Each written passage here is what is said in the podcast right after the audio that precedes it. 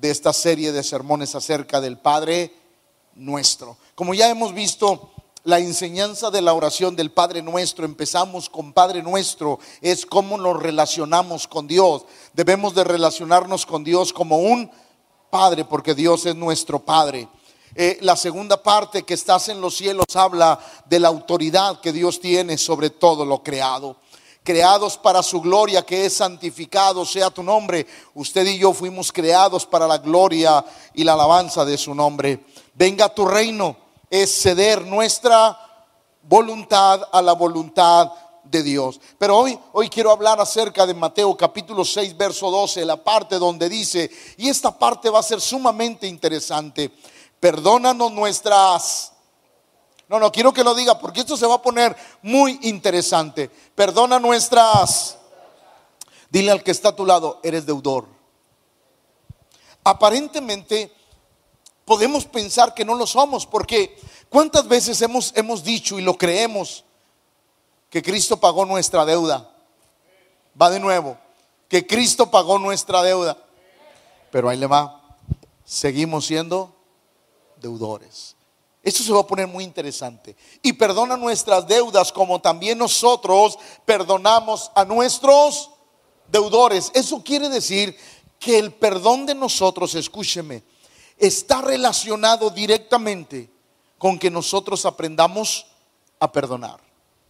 Si nosotros no perdonamos, por más que nosotros querramos buscar a Dios, no vamos a tener un perdón de Dios para nuestra vida. Es decir, Dios dijo, como yo lo hice, tú tienes que aprender a hacerlo. Por eso yo creo, diga conmigo, el pastor cree, que yo puedo tener, muchas personas pueden considerarse mis enemigas o mis enemigos, pero yo no tengo enemigos. Va de nuevo. Muchas personas pueden considerarse mis enemigos o mis enemigas, pero yo no tengo enemigos. El problema no es mío. No sé si me estoy explicando porque están así como que con cara de what. Ahí otra vez. Yo no tengo enemigos. Puede que alguien se considere mi enemigo, pero yo no tengo enemigos. ¿Por qué? Porque yo no considero a nadie mi enemigo. ¿Por qué, pastor? Porque cuando alguien me hace algo, yo decido perdonarlo. Como yo decido perdonarlo, yo no tengo enemigos. Alguien puede considerarse mi enemigo, pero será su problema. Porque si esa persona viene y me pide ayuda, yo le extiendo mi mano. ¿Por qué? Porque el Señor me enseñó que yo debo de perdonar como Él. Como Él. Ahí se detiene. Como Él. No es cierto. Como Él te sigue perdonando. O no. Porque el hecho de decir, lo que Dios me perdonó quiere decir que desde, desde el día que Dios me perdonó hasta hoy, soy perfecto. Pero no hay nadie que seamos. Entonces escúcheme. Dios me perdonó, pero todos los días me sigue perdonando. Va, va, porque eso se lo quiero dejar bien claro a la iglesia. Es cierto, Dios me perdonó un día, me limpió mis pecados y me dijo, eres, eres salvo por la sangre de Cristo. Pero ¿qué no nos sigue perdonando? ¿No nos sigue perdonando? Entonces ahí va. Por eso Jesús dijo que somos deudores, porque todos los días Él nos sigue perdonando. Pero ahorita quiero entrar de lleno al sermón. Y perdónanos nuestras deudas como también nosotros perdonamos a nuestros deudores. Eso quiere decir que mi condición en mi condición soy un deudor. Dios me considera un...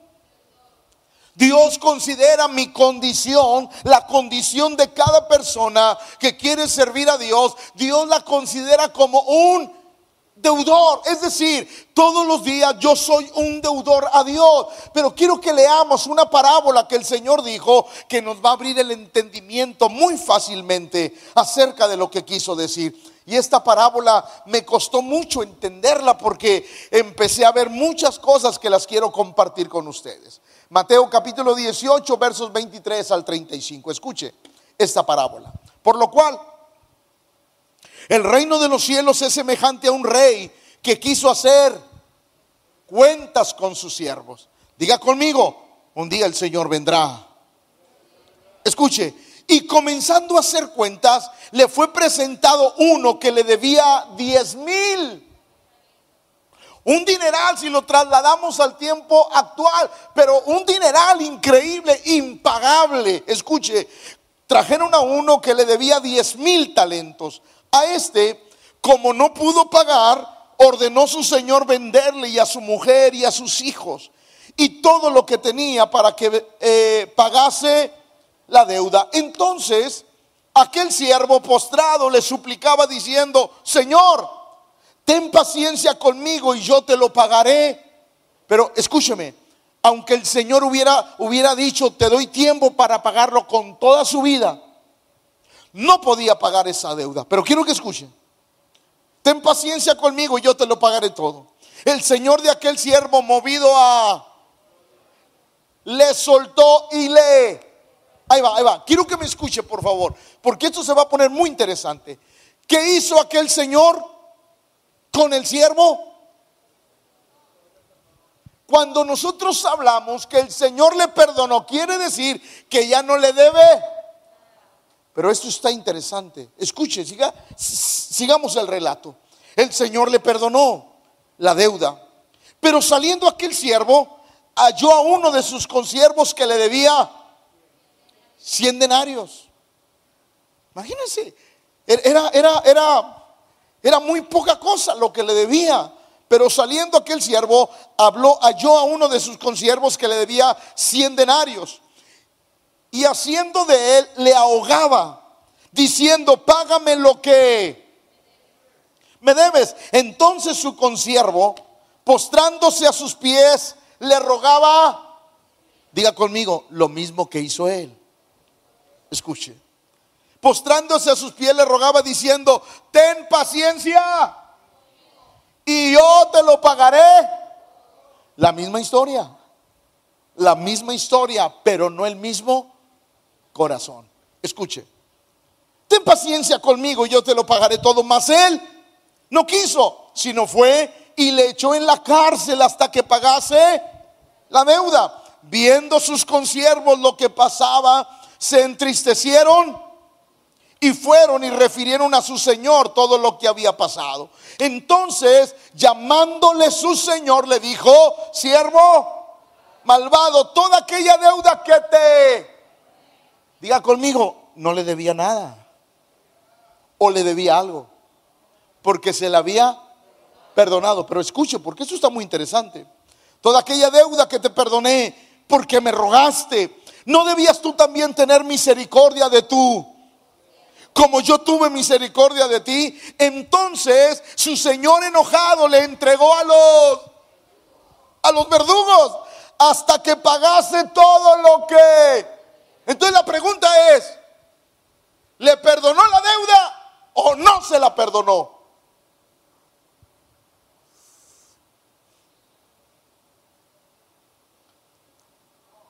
Esto se va a poner interesante. ¿Le perdonó la deuda o no se la perdonó?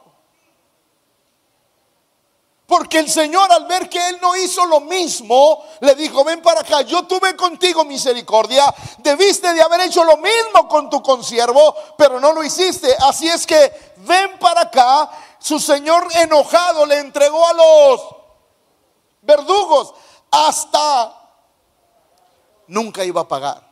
Era impagable esa deuda hasta que pagase todo lo que debía. Ahora escucho porque sigue lo bueno. Así también mi Padre Celestial hará con vosotros si no perdonáis de todo corazón cada uno a sus hermanos sus... Entonces, por fin, Dios me perdona o no me perdona. Dios paga la deuda o no paga la deuda. ¿A qué se refiere el Señor cuando el Señor le estaba hablando a sus discípulos y les decía, les decía esta palabra tan importante, soy deudor, debes de aprender a perdonar, debes de perdonar a los que te ofenden. El Señor les estaba diciendo algo sumamente interesante y a la, a la luz de esta parábola podemos ver que el Señor le dice, está bien, te perdono, pero tu perdón tiene una condición importante. Ahora, ¿por qué lo digo? Corintios dice esto. Primero los Corintios 6:20. Porque habéis sido, porque habéis sido, en otras palabras, el Señor nos, Él es dueño de nuestra, Él puede hacer con nosotros lo que Él, porque Él es el dueño de nuestra. Nunca se le olvide eso. Él es el dueño de nuestra vida. Él nos compró con su sangre preciosa. Pero hay algo más.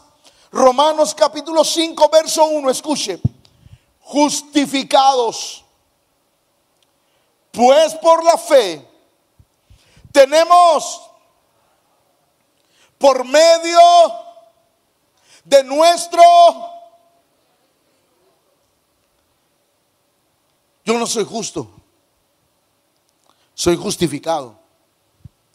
Quiere decir que alguien dio la cara por mí. Va de nuevo. Yo no soy justo, soy porque alguien dio la cara por mí. Alguien respondió por mí. Alguien dijo, lo que Él te deba, yo te lo pago. Porque fuimos comprados con precio, fuimos comprados con sangre y por eso delante de Dios fuimos justificados. Ahora, ahí le va algo doctrinal que es importante. Dios no nos ve directamente a nosotros, porque delante de Dios, si Él nos viese directamente, somos unos pecadores. Entonces, pastor, ¿cómo nos ve? Nos ve a través de Jesús. Por eso la Biblia dice que hay un Dios y un mediador entre Dios.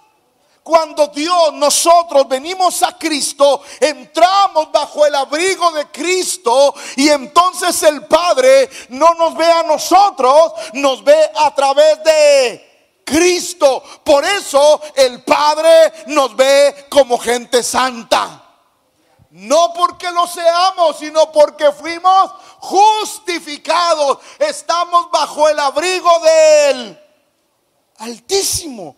Eso quiere decir, escúcheme, que el día que nos salimos de la cobertura de Dios, el Padre nos vuelve a ver como unos pecadores.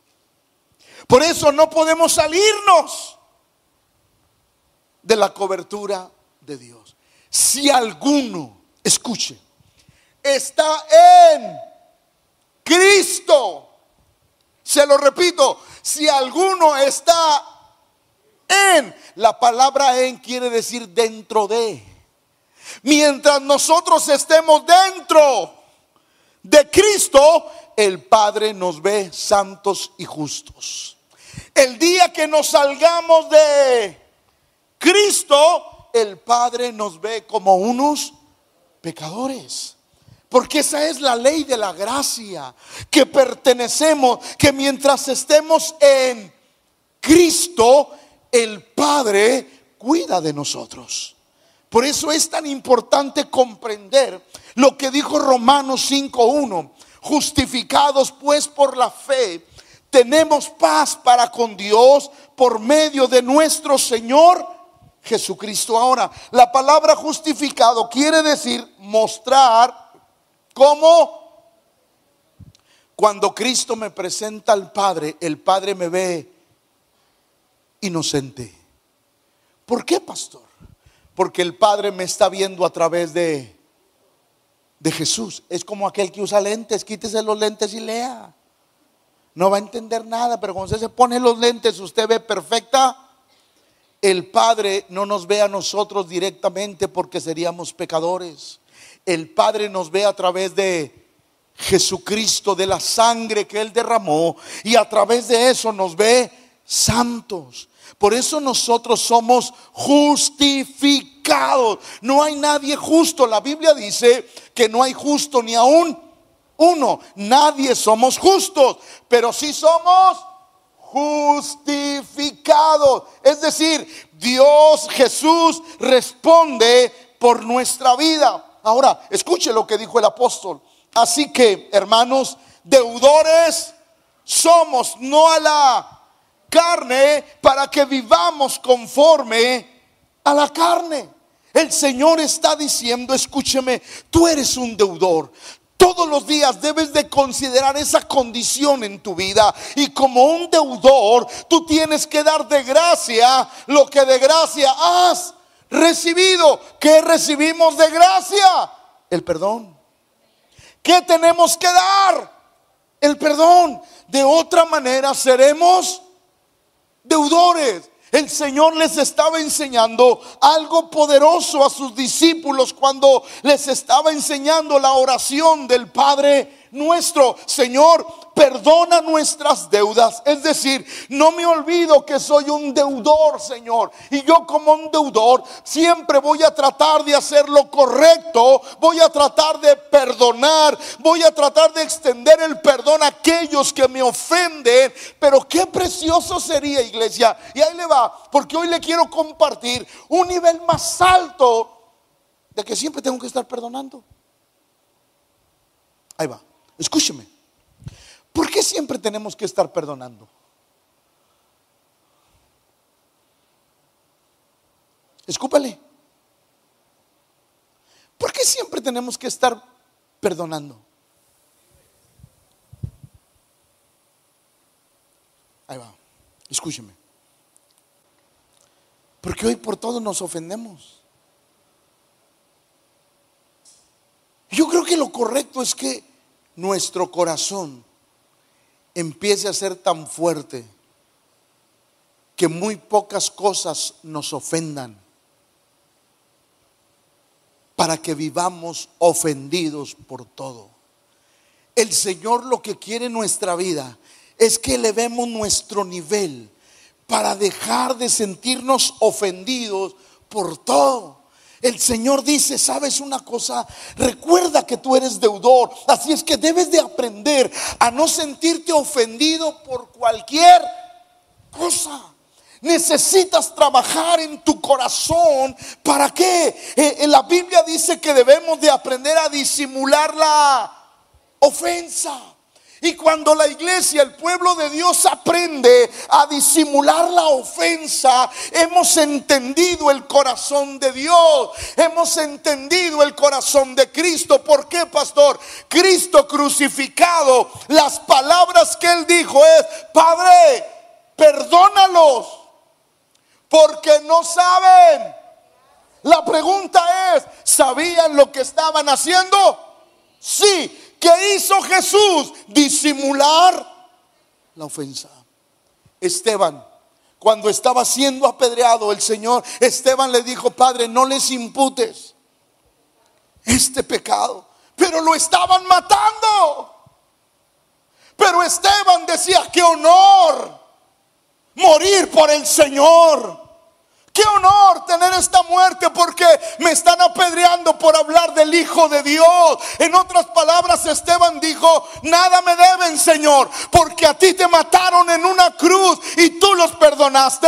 Y como tú los perdonaste, yo tengo el mismo corazón para perdonar a los que me ofenden. En otras palabras, nosotros necesitamos aprender que somos deudores. Por eso nuestro corazón debe de perdonarse. Ahí va. Matrimonio, debemos de aprender a perdonarnos rápido las ofensas. No, no, aunque puje, dígame. Dura tres, cuatro días enojado con la señora, con el Señor, porque le ofendió y no nos damos cuenta que somos debemos de aprender a perdonar a la primera. Y sabe una cosa que cuando uno aprende a perdonar, no vuelve a cometer los mismos errores. Como cuando uno es perdonado. ¿Le ha pasado? Ay, viejo, ya van muchas veces que te perdono de lo mismo. Otra vez, viejo. Eh, no, no levante la mano ni dígame. Pero yo le pregunto, esa persona entendió el perdón que usted le extendió. Porque yo creo que cuando la persona entiende que usted le extendió el perdón, no lo vuelve a hacer. ¿Qué tan importante es aprender que somos deudores delante de Dios? Mire lo que dice Mateo 18, 21 y 22. Entonces se le acercó Pedro y le dijo, Señor, ¿cuántas veces perdonaré a mi hermano para que... O sea, ahí va, ahí va. La pregunta de Pedro es, Señor, ¿no lo voy a estar aguantando siempre? ¿O no? La pregunta de Pedro era, Señor, ¿cuándo le voy a soltar el guamazo? No más dime.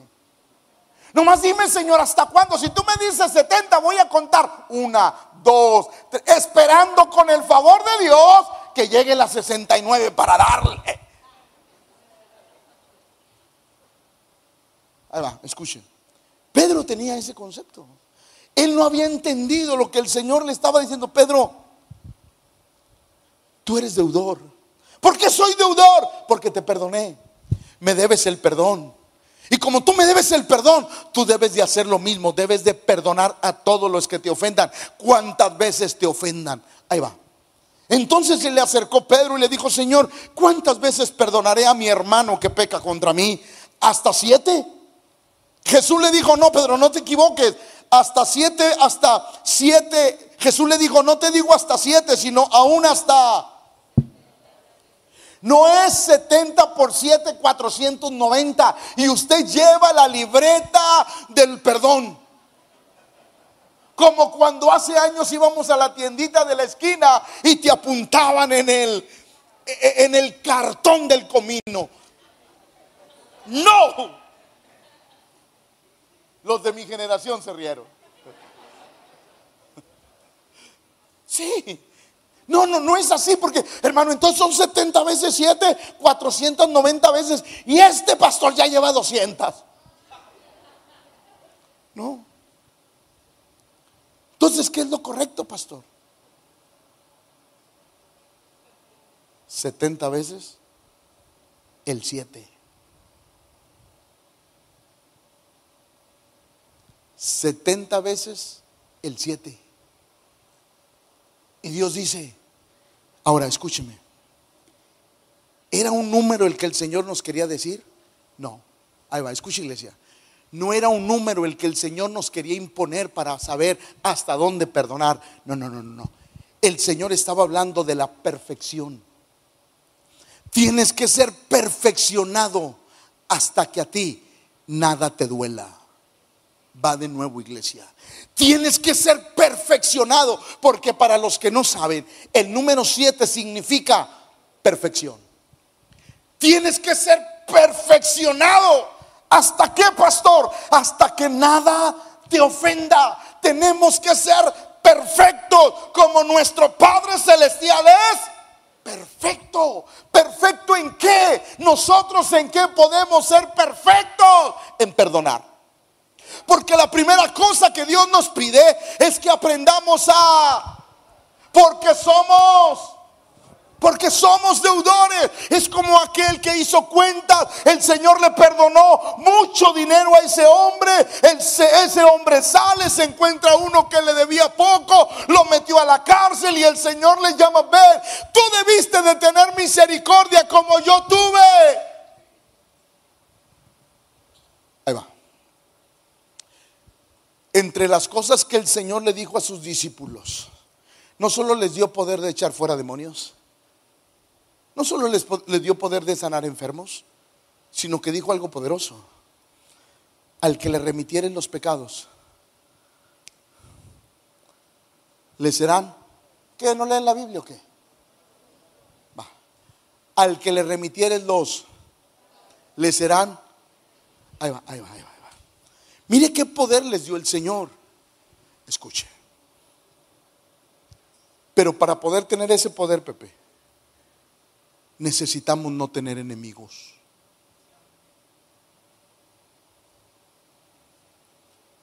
Porque si Dios nos da ese poder, nosotros podríamos bendecir a nuestros amigos y maldecir a nuestros enemigos. Y el Señor dijo, te quiero enseñar primero que tú eres deudor. Te quiero enseñar que tú debes de aprender que me debes lo que yo te... Y si no quieres que te reclame la deuda, tú debes de aprender a perdonar. De otra manera, yo tampoco te voy a perdonar a ti. Entonces quiere decir que nuestro perdón está limitado, pegado, adherido al perdón que nosotros podemos otorgar. Lucas dice esto. Mirad por vosotros mismos. Si tu hermano pecare contra, repréndele. Y si se arrepintiere, y si siete veces al día pecare contra y siete veces al día volviere a ti diciendo me arrepiento. Ahora, ahí va. Yo les dije que este mensaje estaba medio dificilón.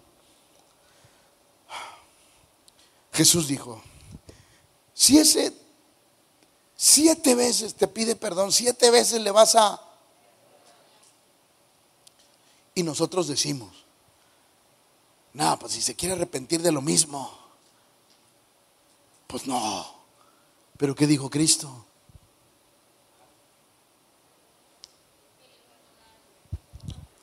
Que no es difícil perdonar la segunda o la tercera vez sobre lo mismo. Va, va de nuevo, va de nuevo, va de nuevo. No es difícil perdonar dos o tres veces cuando la persona hace lo mismo. ¿Nos cuesta o no nos cuesta? le pierdes la confianza. Y tú dices, no soy tu juguete, ya te perdoné y no te vuelvo a... Pero ¿qué dijo Jesús? Tú tienes que aprender la perfección del perdón. Porque somos deudores. Porque el Señor, ahí va, ahí va. Hermano, hermano, quiero que sea honesto, no levante la mano, no diga amén para no quemarnos. Pero esta semana, ¿usted ha hecho algo que le ha desagradado a Dios? ¡Ay, se me salió, pastor! ¿Usted ha hecho un acto de desobediencia? ¿Una mentira blanca que no hay mentiras blancas delante de Dios? ¿Usted ha mentido? ¿Ha encubierto algo o a alguien? Como decimos, le ha hecho el paro a alguien de algo malo. ¿Y Dios no lo perdonó? ¿Y Dios no lo perdonó? Entonces, ¿por qué nosotros no aprendemos a perdonar aquellos que también nos hacen lo mismo? Y debemos de perdonarlos porque el Señor a nosotros nos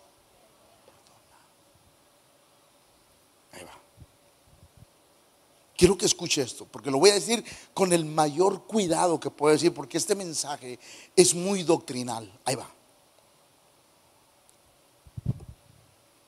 ¿Quién me agarro? No, al hermano Juanito, el cual se me puso de pechito. Al hermano Juanito. Vamos a suponer, diga conmigo, supongámonos que el hermano Juanito miente. dejó de ser salvo por eso.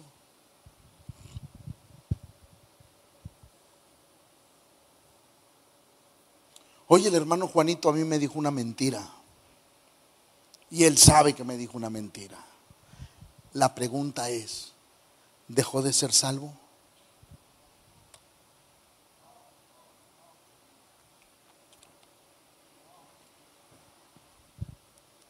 Porque estamos hablando de que el Señor dijo que somos? El hermano Juanito por la mentira dejó de ser salvo. Todo va a depender de su corazón. Porque si él se arrepiente de su mentira, él es fiel y justo para... Ahí va. Por favor, me voy a bajar un poquito. Ahí va. El hermano Juanito ofendió a dos personas cuando mintió. Primero, ofendió a Dios porque dijo una, pero me ofendió a mí porque me dijo una mentira. Entonces, ¿por qué Dios sí lo puede perdonar? Que es el que tiene todo el derecho de no. Y porque yo, que soy perdonado, no lo puedo perdonar. ¿Por qué? Si el que tiene más derecho de no perdonar, que es Dios, lo perdona. ¿Sí o no? Cuando Él se arrepiente, Dios lo... ¿Cómo yo, que soy perdonado también, no lo voy a perdonar? Ahí va. Iglesia, escúchenme. Cuando el creyente no perdona una ofensa, se cree de un rango mayor que Dios. Porque si Dios nos perdona, ni usted ni yo somos nadie para no extender el perdón. Porque así como Él nos perdonó, nosotros debemos de aprender a perdonar. Y es la forma en que el Señor me dice a mí, acuérdate que tú eres deudor. Y como tú eres deudor, la forma de pagarme la deuda es hacer lo mismo que yo hice contigo. De otra manera, si tú no haces lo que yo hice contigo, te voy a cobrar lo que te perdoné. ¿Por qué? Porque cuando el Señor nos perdonó, nos perdonó con la condición de que nosotros también pudiéramos aprender a ¿Qué es con lo que más batalla el creyente? Con el perdón. El Señor les estaba diciendo a los discípulos, Ustedes tienen un llamado donde van a ser ofendidos. Imagínense que Pablo subiera, saliera herido, enojado cuando lo azotaron. Ya no voy a predicar, ya no voy a hacer esto. ¿Por qué? Porque la gente no se lo merece, ni él se lo merecía. ¿O no? Si había alguien que no se merecía la salvación desde nuestro punto de vista humano, era Pablo, Saulo, porque era un perseguidor de la iglesia, había maltratado a los cristianos, había matado gente, lo había echado a los leones, no merecía el perdón, pero el Señor lo perdonó. Y si el Señor lo perdonó, Pablo tenía una deuda de del perdón para todo aquel que le ofendiera. Por eso Pablo no se ofendía con nada. Porque el hombre había entendido que era deudor. Soy deudor. Alguien me perdonó. Yo tengo que perdonar. Por eso ahí va iglesia. La iglesia no debe de juzgar. Para que no seas. Porque Dios no te juzgó, Dios te perdonó. va de nuevo. Porque Dios no nos juzgó, nos. ¿O qué? Cuando el Señor nos salvó, no dijo, bola de impío, pecador arrastrado, hijo de Satanás. Nos dijo. ¿Qué nos dijo? Venid a mí, todos los que estáis trabajados y cansados, que yo los haré descansar. Él nos enseñó la máxima del perdón. Él nos enseñó que nosotros debemos, debemos de entender que somos deudores. ¿Por qué? Porque recibimos algo que no merecíamos la salvación. No la merecíamos, pero Él no la regaló porque quiso. Por eso el Señor dice que debemos de aprender a dar de gracia lo que de gracia hemos recibido. Miren lo que dice Mateo. Porque si perdonáis a los hombres sus ofensas, os perdonará también a vosotros vuestro Padre celestial. Mas si no perdonáis a los hombres sus, tampoco vuestro Padre os perdonará las nuestras. ¿Cuál es la garantía del perdón cuando nosotros ofendemos? Que podemos perdonar.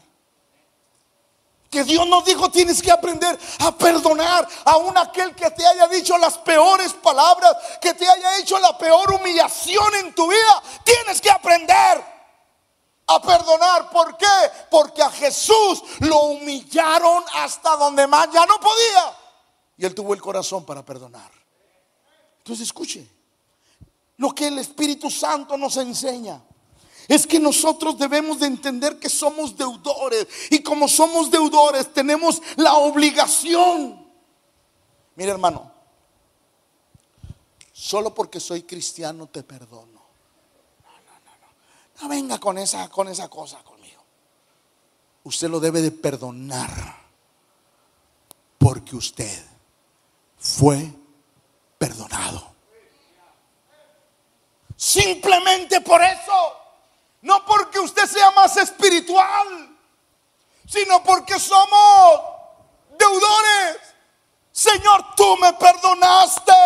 Yo tengo que aprender a perdonar aunque me duela. ¿Por qué? Porque Dios se goza de eso. Cuando el Señor estaba enseñándole la oración a los discípulos, Él les estaba diciendo, entiendan que van a ser y son deudores a todos por lo que están recibiendo. Santiago dice lo siguiente, porque todos ofendemos. Si alguno no ofende en palabra, este es varón perfecto, capaz también de refrenar todo el cuerpo. Santiago está diciendo, todos ofendemos. Así es que como todos ofendemos, tenemos que aprender a entender que somos deudores. Y como yo tengo en la mente aquí que soy deudor, que fui perdonado, que aún los pecados que son ocultos, aquellos pecados que yo no me doy cuenta, aún esos el Señor me los perdona. Por eso, qué tan importante es aprender a perdonar. Qué tan importante es aprender a dar oportunidades al que cae. ¿Qué oportunidades o qué corazón debemos de tener para no pisotear al que cayó, sino para... El apóstol Pablo nos enseñaba y decía, ten misericordia de tu hermano que ha caído porque algún día tú puedes estar en su posición y si tú fuiste agresivo con él, no puedes recibir algo que no diste. Por eso es tan importante que cuando un hermano cae, usted no puede ir. Hola, pecadores. Sí, sí, ya lo sabía. Hola, pecadores, dejan de amar al Señor. No, usted tiene que ir, extenderle la mano y... ¿Sabe lo que pasaba en el tiempo antiguo? La Biblia dice que cuando tú haces lo correcto, ascuas de fuego acumulas sobre tu cabeza. ¿Qué es eso? Los judíos pobres, en tiempo de invierno era un frío terrible. Los judíos que vivían en pobreza llevaban, ah, no sé cómo decirlo, pero una tapa de tambo para que me entienda. Y cuando la gente, ellos iban por las calles y la gente veía que llevaban esa parte ahí, ellos sabían que no tenían cómo calentarse en sus hogares. ¿Qué hacía la gente? Le ponía un asco a una brasa. Y al dar, no sé, una vuelta, dos vueltas, no sé, no sé cuánto tenía que recorrer, llegaba a su casa con abundantes brasas y podía calentar su hogar y refugiarse del frío. La Biblia dice que cuando nosotros hacemos algo bueno por alguien, cuando mostramos el amor de Dios, nosotros estamos acumulando ascuas de fuego sobre nuestra cabeza. Por eso es tan importante comprender lo que el Señor está tratando de hablar. Lucas 7:47 dice, por lo cual te digo que sus muchos pecados le son, porque amó mucho, mas aquel a quien se le perdona poco, ama. Escuche. ¿Cuánto sentiste que Dios te perdonó? Porque no diga amén, no diga amén. Pero, oye hermano, ¿y tú cómo llegaste al Señor? Bueno, mira, yo no era tan pecador. O sea, como que si eso te diera un rango acá de, de, de, de nice, cristiano nice. No, no, pastor, yo, yo, yo, no era tan, no era tan pecador como, como el hermano. No, pastor, yo, yo, yo leve, leve, leve. No, no, no, no, no, no, no. No importa qué tan pecador eras, ibas al mismo lugar. Va de nuevo.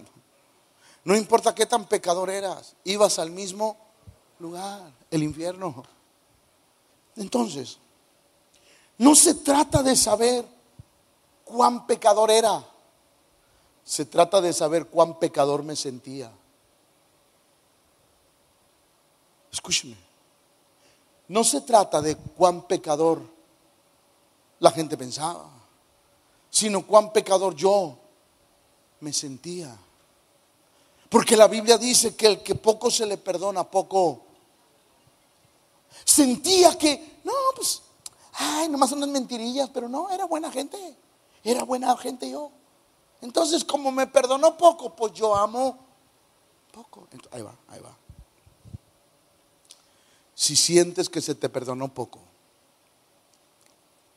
no creo que tengas la capacidad de saber que eres deudor.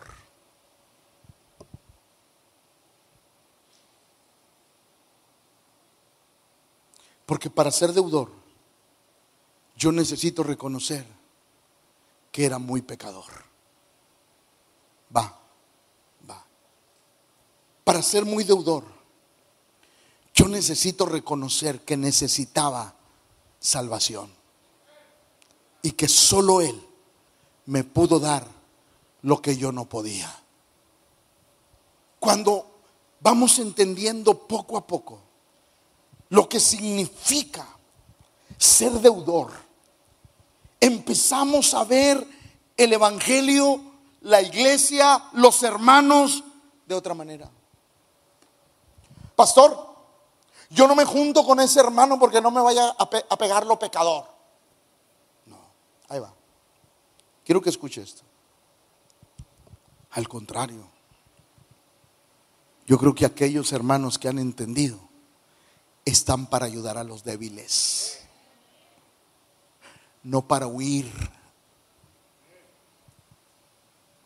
No, pastor, es que yo no me junto con él porque no se me vaya a pegar lo pecador, pastor. No, que ellos se conviertan a ti.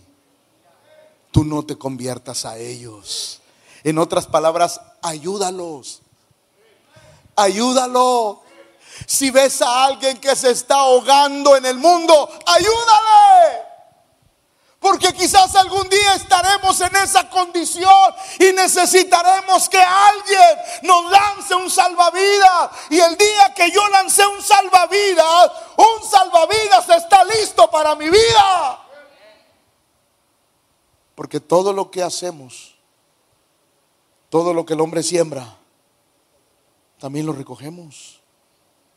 De pronto nosotros Pastor dejó de venir a la iglesia, ¿para qué lo visitas? Vaya. Vaya. ¿Por qué? Porque si algún día a nosotros nos pasa, nos gustaría que alguien fuera a mi casa y me tocara la puerta y me dijera, le amamos y le esperamos en la iglesia.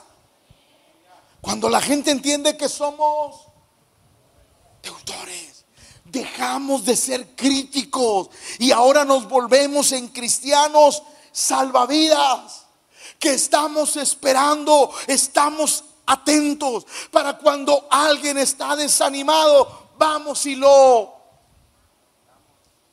Porque ese es el corazón de Dios para nuestra vida. Marcos 11:25, escuche lo que la Biblia nos enseña, algo importante. Y cuando estéis orando, perdonad si tenéis si tenéis algo contra para que también vuestro Padre que está en los cielos os perdone a vosotros vuestras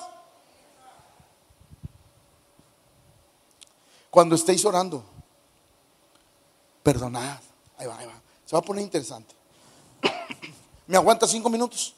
¿Me aguanta cinco minutos? Levanta la mano que me da cinco minutos. 5, 10, 15, 20, 25, 30, con eso lo hago. Ya, gracias. Ahí va. Escuche. Y cuando estéis orando, Ahí va, ahí va, ahí va, ahí va. Iglesia, iglesia, iglesia. Si cuando yo estoy orando, si oran, ¿verdad? Ah, bueno. No, pues si no, ¿para qué le sigo? Pues, si usted ora y en ese momento el Espíritu Santo, porque es el Espíritu Santo, no es usted, es el, le recuerda que usted trae atravesado a alguien. Escúcheme bien, escúcheme. La Biblia dice,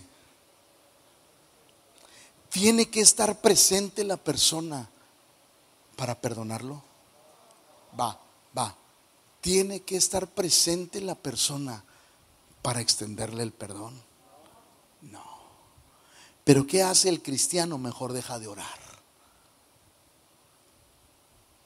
Cuando nosotros debemos de aprender que debemos de extender el perdón. Pastor, entonces ya extendí el perdón, ¿sí? Pero tu actitud cuando veas a esa persona debe de cambiar. Va de nuevo. No necesito que la persona esté aquí para perdonarle. Yo decido perdonar. Pero cuando yo le tenga presente mi actitud hacia esa persona, será diferente. ¿Por qué, pastor? Porque ya le perdoné. Y cuando yo hago eso, la Biblia dice que mi oración es contestada. ¿Por qué? Porque el Padre Celestial no puede oír a alguien que no tiene su corazón. El Padre Celestial necesita saber que tú extiendes el perdón como Él te lo extendió. ¿Para qué, pastor? Para oír tus oraciones. El Padre nuestro es tan importante cuando lo entendemos de la manera correcta. Por ejemplo, el apóstol Pablo le enseñaba a la iglesia de Colosas, soportándonos unos y perdonándonos unos.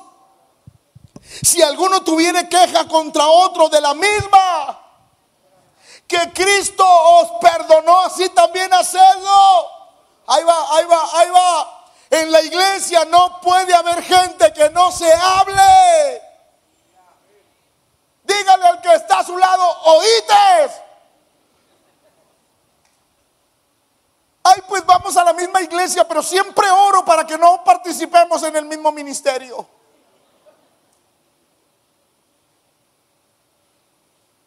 ¿Sabe que el Señor puso un candado en el perdón? soportándonos unos a otros y perdonándonos unos a otros. Si alguno tuviera queja contra, de la misma manera que Cristo te perdonó, así también hacerlo vosotros, pero el evangelio de los cristianos de hoy, sopórtalo. Y si no lo aguantas, pues ya no lo aguantes. Cámbiate de ministerio, de iglesia, pero no hay necesidad de soportarlo. Usted puede cambiarse de iglesia, de ministerio. Pero eso no quiere decir que usted está haciendo lo correcto. Pastor, ya me voy de la iglesia porque no soporto al hermano. Mire, yo le voy a decir algo a la iglesia que usted vaya, va a haber otro diablo.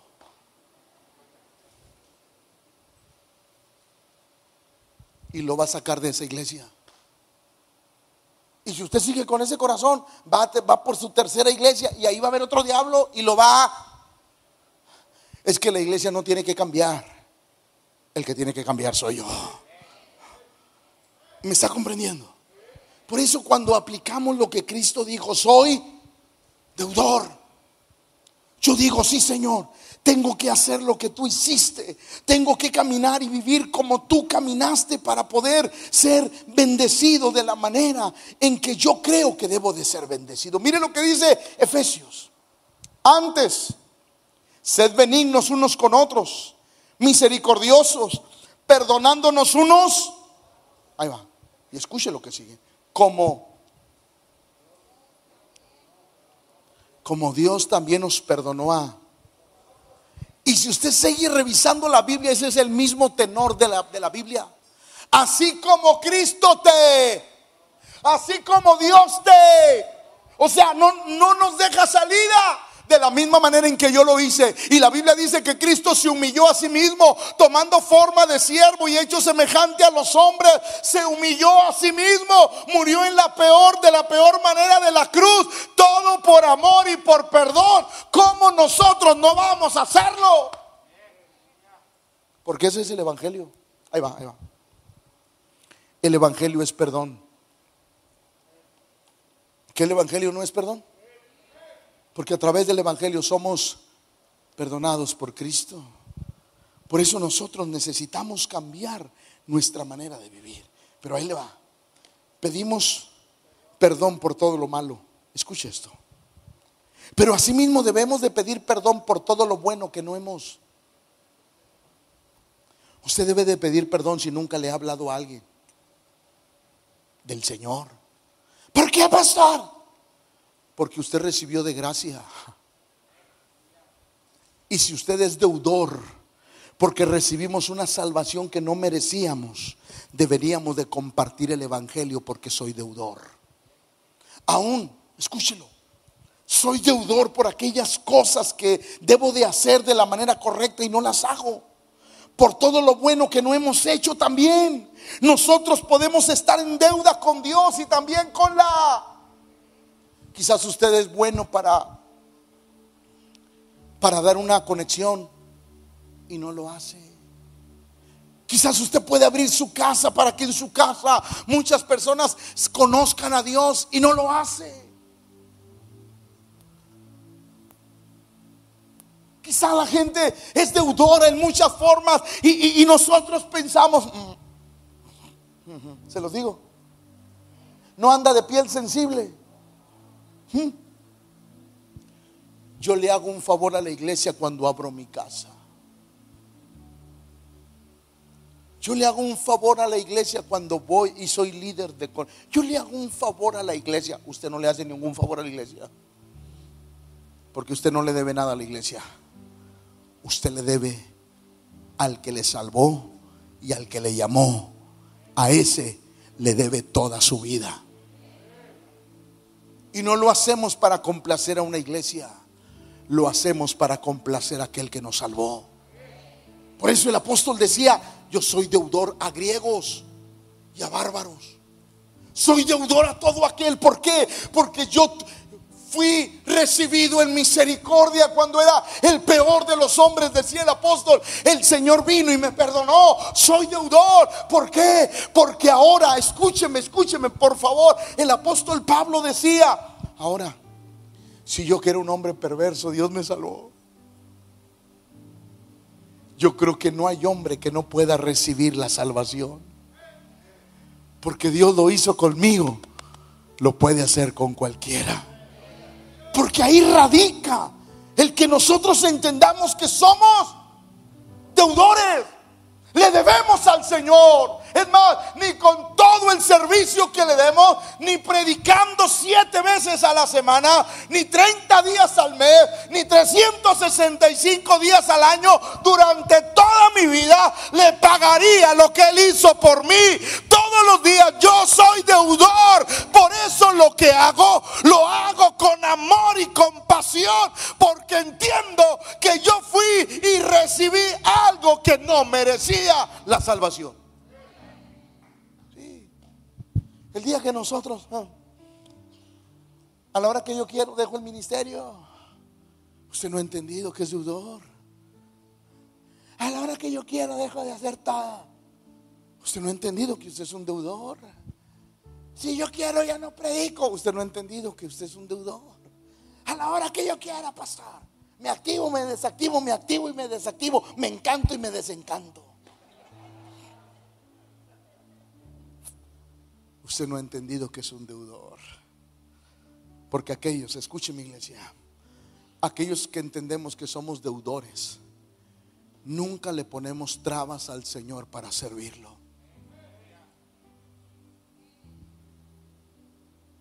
¿Cómo le voy a poner trabas? Aquel que cambió mi destino eterno. Porque mi destino era el infierno. Y Él lo cambió por el cielo. Dígame usted cómo le voy a poner trabas. Aquel que cambió mis generaciones.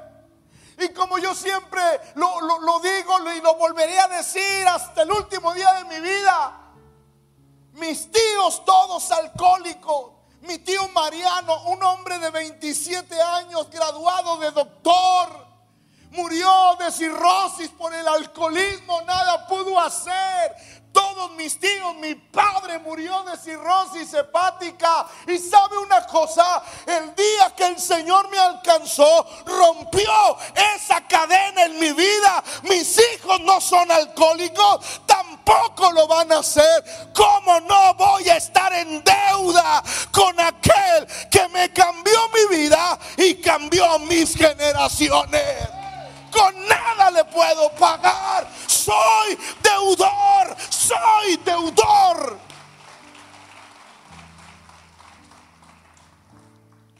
Cuando la gente entiende, perdóneme lo que voy a decir.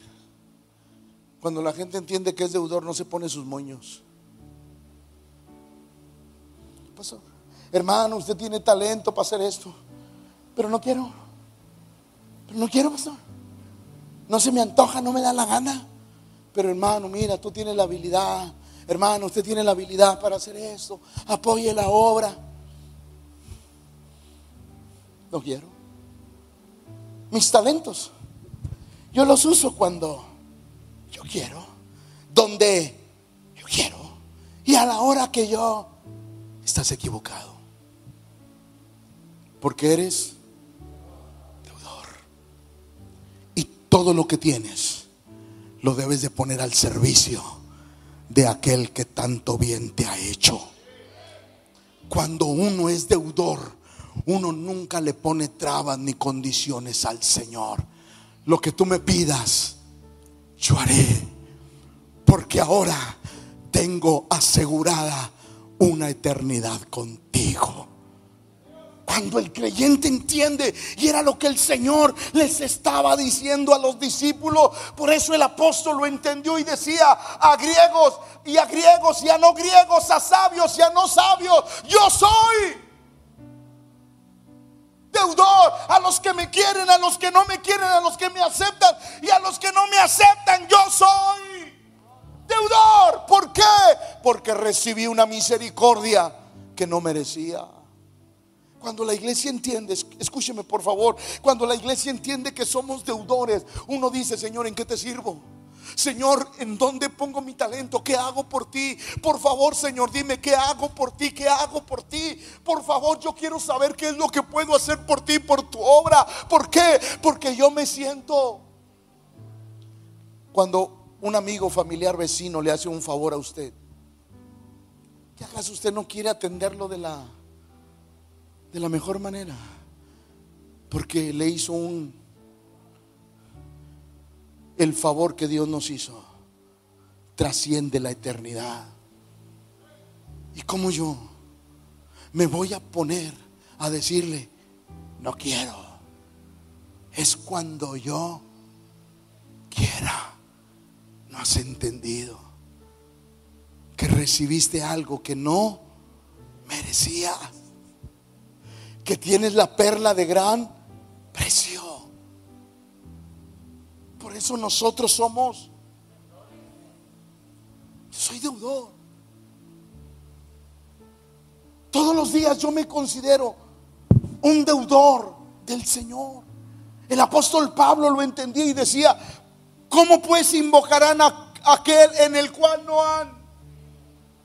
¿Y cómo creerán en aquel de quien no han?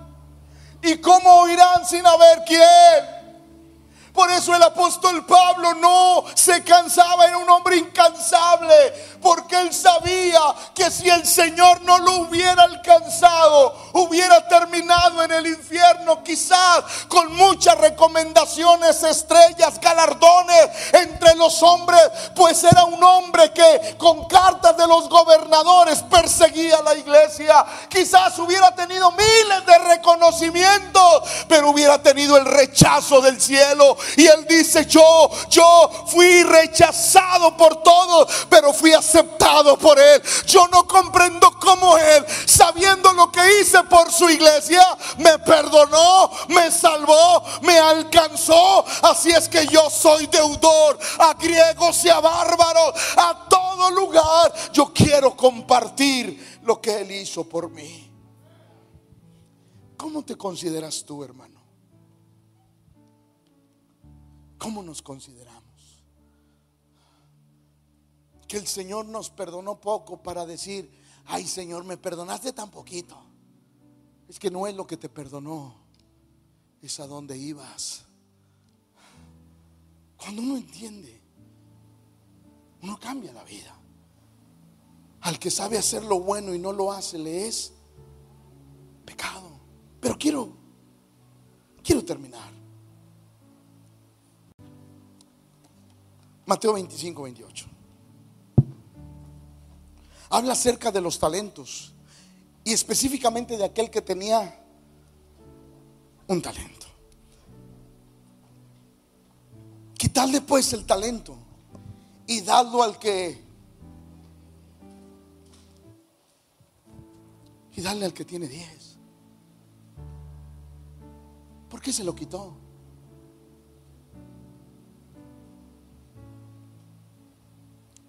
La pregunta es, ¿por qué se lo quitó? Sí, yo sé que usted me va a decir, porque fue y lo escondió, pastor. Sí, claro que sí. Pero hay algo más profundo. ¿Por qué se lo quitó?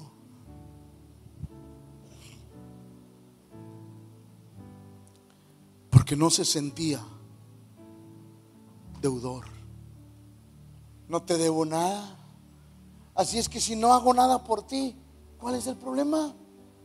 Te debo nada. Te debo nada. Además, hay otro. Yo diezmo y ofrendo. ¿Qué le debo al Señor? No, momento. Momento. Quiero decirle algo, quiero enseñarle algo. A Dios no lo compras con tu dinero. El que tú diezmes y el que tú ofrendes no es comprar a Dios. Porque Dios no está a la venta. A Dios no lo chantajeamos con mil, dos mil o diez mil pesos que usted le pueda dar. No, no, no. Dios no necesita dinero. Entonces, pastor, ¿por qué diezmo? ¿Por qué ofrendo? ¿Por qué doy? Porque escúcheme lo que le voy a decir. El lugar donde yo conocí al Señor, alguien diezmó, alguien ofrendó y la obra pudo seguir caminando.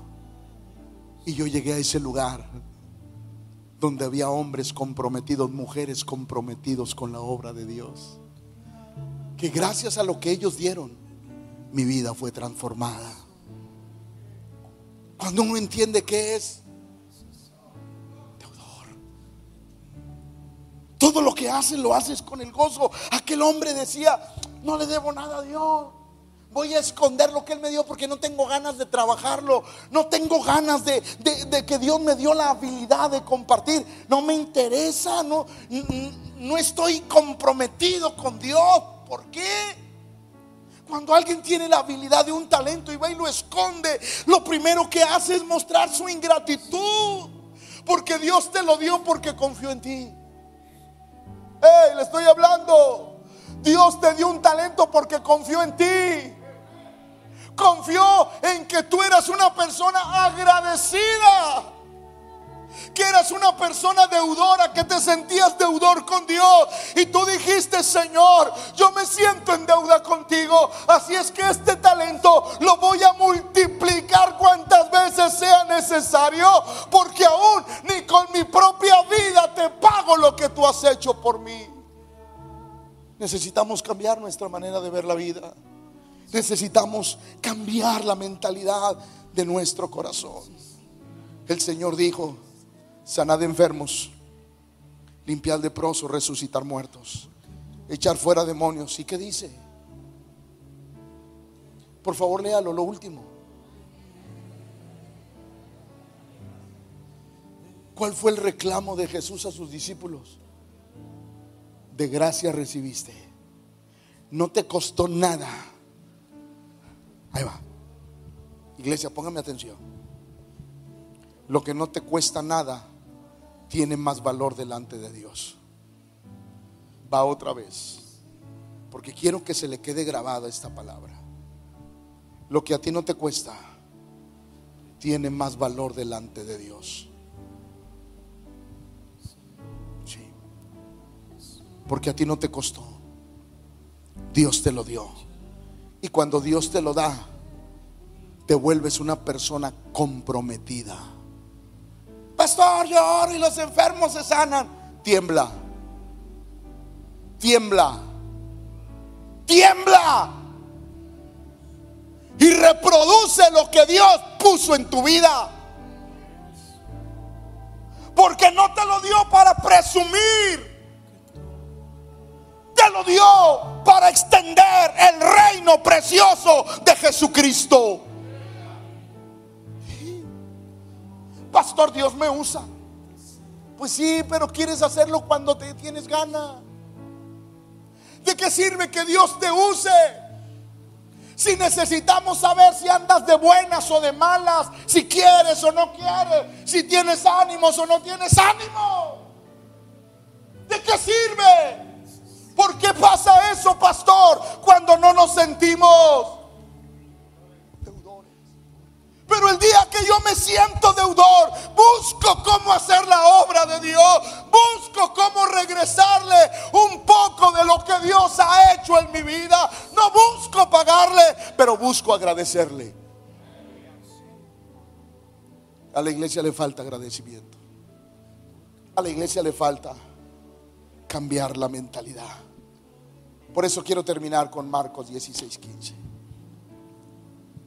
id por todo el mundo y predicad el Evangelio a toda criatura. Id por todo el mundo y predicad el Evangelio a toda. Eso quiere decir que nosotros nunca podemos callarnos lo que Dios ha hecho en nuestra vida. Aquel que es deudor, donde vaya, pastor, no me sé ni un texto. Pero Dios lo cambió. Testifique lo que Dios ha hecho en su vida. Pastor, no sé nada. Agarre una libreta, escriba un texto, mucho, llénela de textos y vaya, rompa las hojas de la libreta y repártalas. Hable, hable, porque somos, porque somos deudores. Cuando la gente es deudora, que sabe que le debemos a Dios, nosotros queremos hacer la obra de Dios, no porque nos obligue, por convicción. Por convicción debemos. Es más, quiero terminar. Póngase de pie para que vayan no estoy diciendo mentira. Porque si algo no nos creen los predicadores es cuando decimos ya voy a acabar. Póngase de pie. Ellos no deben de cantar por obligación ni a fuerza. Ellos deben de cantar y estar aquí porque se sienten. Porque se sienten. Yo debo de estar aquí. No porque sea el pastor. Sino porque me sentí deudor. Soy pastor. Porque me sentí deudor. Soy pastor. El liderazgo no puede estar aquí simplemente porque representa algo para la iglesia, porque soy cabeza, porque soy el líder de la iglesia, porque no. Ay, pastor, hacemos tantas cosas, pastor. Ay, no, pastor, usted ya está exigiendo mucho. Somos deudores. Y todo lo que hacemos impacta en las personas. Si lo que hacemos impactara en algo que no fuera la iglesia o las personas, dejaríamos de hacerlo. Pero todo lo que hacemos, alabanza, liderazgo, sonido, medios, los maestros de niños, ujieres, todos los que servimos, ¿sabe por qué servimos? Porque nos sentimos deudores. Yo le debo a Dios Cada vez que yo recuerdo mi infancia, mi vida pasada, y me veo hoy, yo digo, con nada le puedo pagar. Después de oír a mi padre cómo nos insultaba, ofendía, agredía. Después de recordar la pobreza extrema en la que vivíamos. Toda mi vida viví en un tejabancito. Seis durmiendo en una cama matrimonial porque no había para más. Cuando mi vida se estaba destruyendo a los 13 años. Y hoy me veo en este púlpito. Me veo en esta casa, me veo como pastor.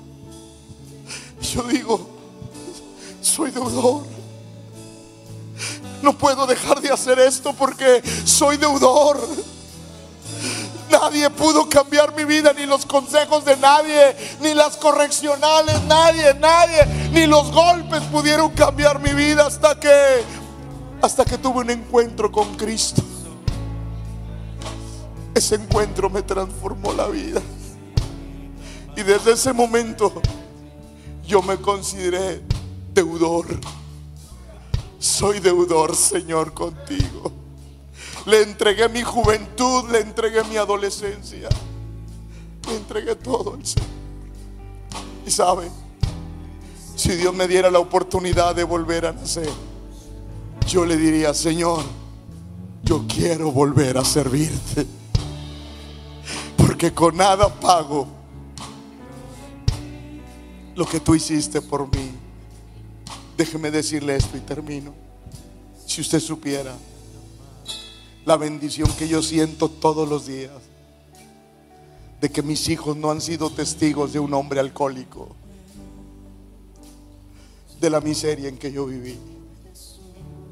Cada vez que yo veo a mi familia, yo tengo un compromiso con Dios, porque de verdad las cosas viejas pasaron, todas han sido hechas nuevas por Cristo soy deudor. Me considero deudor toda la vida. Por eso, esta noche, cada uno de los que estamos aquí, debemos de servir a Dios por amor y por convicción. Nunca por obligación. Porque somos deudores. Él nos ha transformado la vida. A Él sea la gloria para siempre. Levante sus manos, por favor.